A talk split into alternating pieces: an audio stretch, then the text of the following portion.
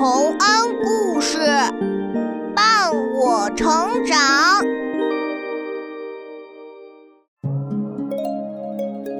小朋友们，欢迎来到洪恩故事乐园。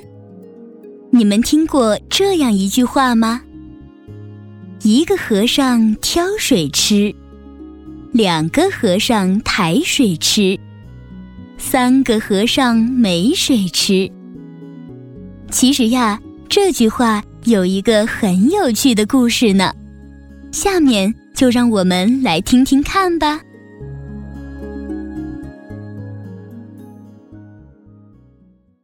三个和尚。很久以前，在一个遥远的地方，有一座小山。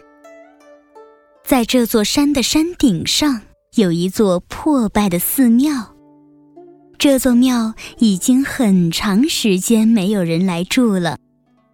香案上落着厚厚的灰尘，就连观音菩萨塑像的玉净瓶里都没有水了。插在里面的柳枝不知枯萎了多久。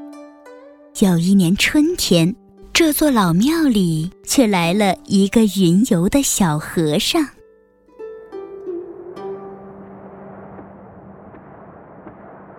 弥陀佛，这里可真安静啊！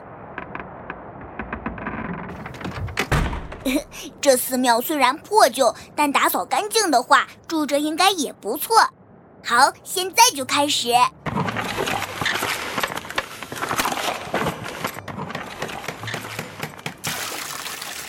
哦，终于收拾好了，缸里的水也挑满了，可累死我了。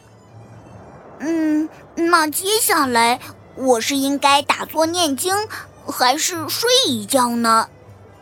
嘿嘿，还是先休息吧。嗯，菩萨莫怪。就这样，小和尚在庙里住了下来。他下山挑水、念经，在大殿里敲木鱼、打坐，生活的非常宁静。日子一天天过去。就这样，夏天到了。这一天，一个瘦和尚来到了庙里。唉，渴，渴死我了！小和尚，庙里有水吗？当然有了，都是我从山下挑上来的呢。阿弥陀佛，请给我喝一点吧。好，来到水缸这边来吧。哎哎哎！你还喝？渴吗？再来点，再来点。说好了只喝一点，你把半缸水都喝完了。哼，不就是半缸水吗？小气鬼！不是我小气，你知道挑水的路有多远吗？你把我辛苦挑来的水喝了，应该挑水还给我。我只喝了半缸水。呃，嗯，既然山路这么远，太阳又这么大，你等我休息好了再说吧。那你什么时候休息好啊？嘿嘿，谁知道呢？怎么也要个十天半个月吧。嗯，哼，无赖！小和尚与瘦和尚都非常生气，两个人谁也不理谁。到了太阳要落山时，他们都渴得不行了，但谁都不想自己去挑水。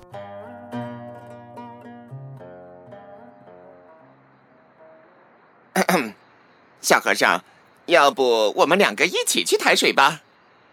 这样比较公平，而且比我一个人挑水轻呢。好吧，我们两个下山抬水喝。可是，如果水桶放偏了，我这头重，你不是就占便宜了吗？那也不能我这头重吧？我们用尺子量一量扁担，把水桶放在扁担最中间，谁也不占便宜。行行，就这么办。小和尚与瘦和尚商量好，每天一起下山抬水喝之后，生活平静了好一阵子。可是没过多久，寺庙里又来了一个胖和尚。哎呀，阿弥陀我的佛呀，这个渴呀！庙里有水喝吗？有啊，是我们从山下抬来的水。太好了，来，快让我喝个痛快。啊，他他比你还能喝。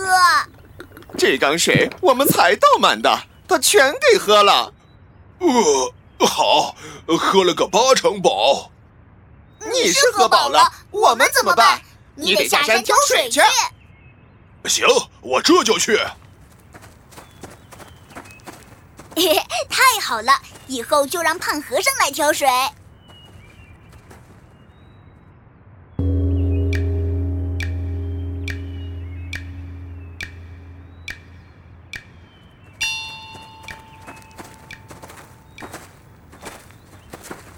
哎呦，累死我了，累死我了！胖和尚，你回来了？不是吧？这桶怎么空的？你挑的水呢？呃呃呃，我是挑了，呃，但是我回来又累又渴，就不小心全给喝了。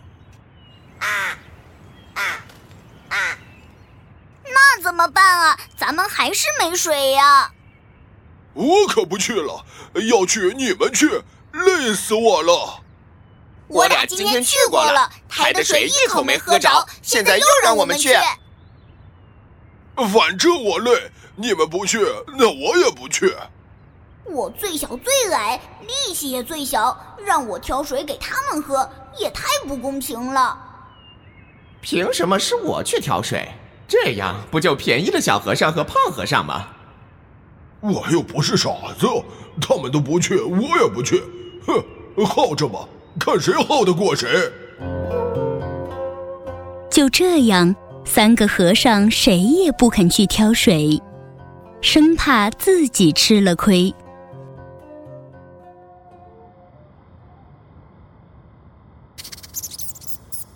咦，有个小老鼠爬到香案上了！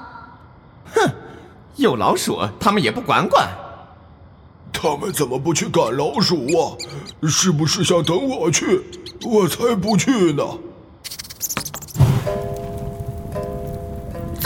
老鼠推倒了烛台，香案着火了！快去拿水灭火！可是水缸里一滴水都没有了。我下山去挑水。呃，等等，我们一起去，多挑一点回来。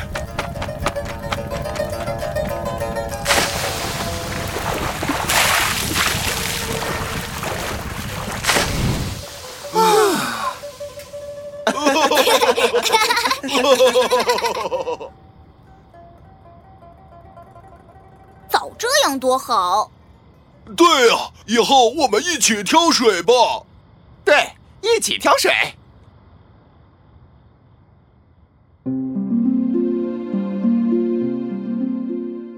就这样，小朋友们，三个和尚一起挑来水，把火扑灭了。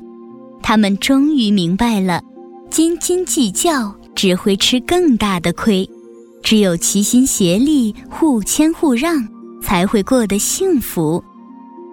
从这以后，三个和尚都抢着下山去挑水，水缸一直都是满满的，他们再也没有缺过水喝了。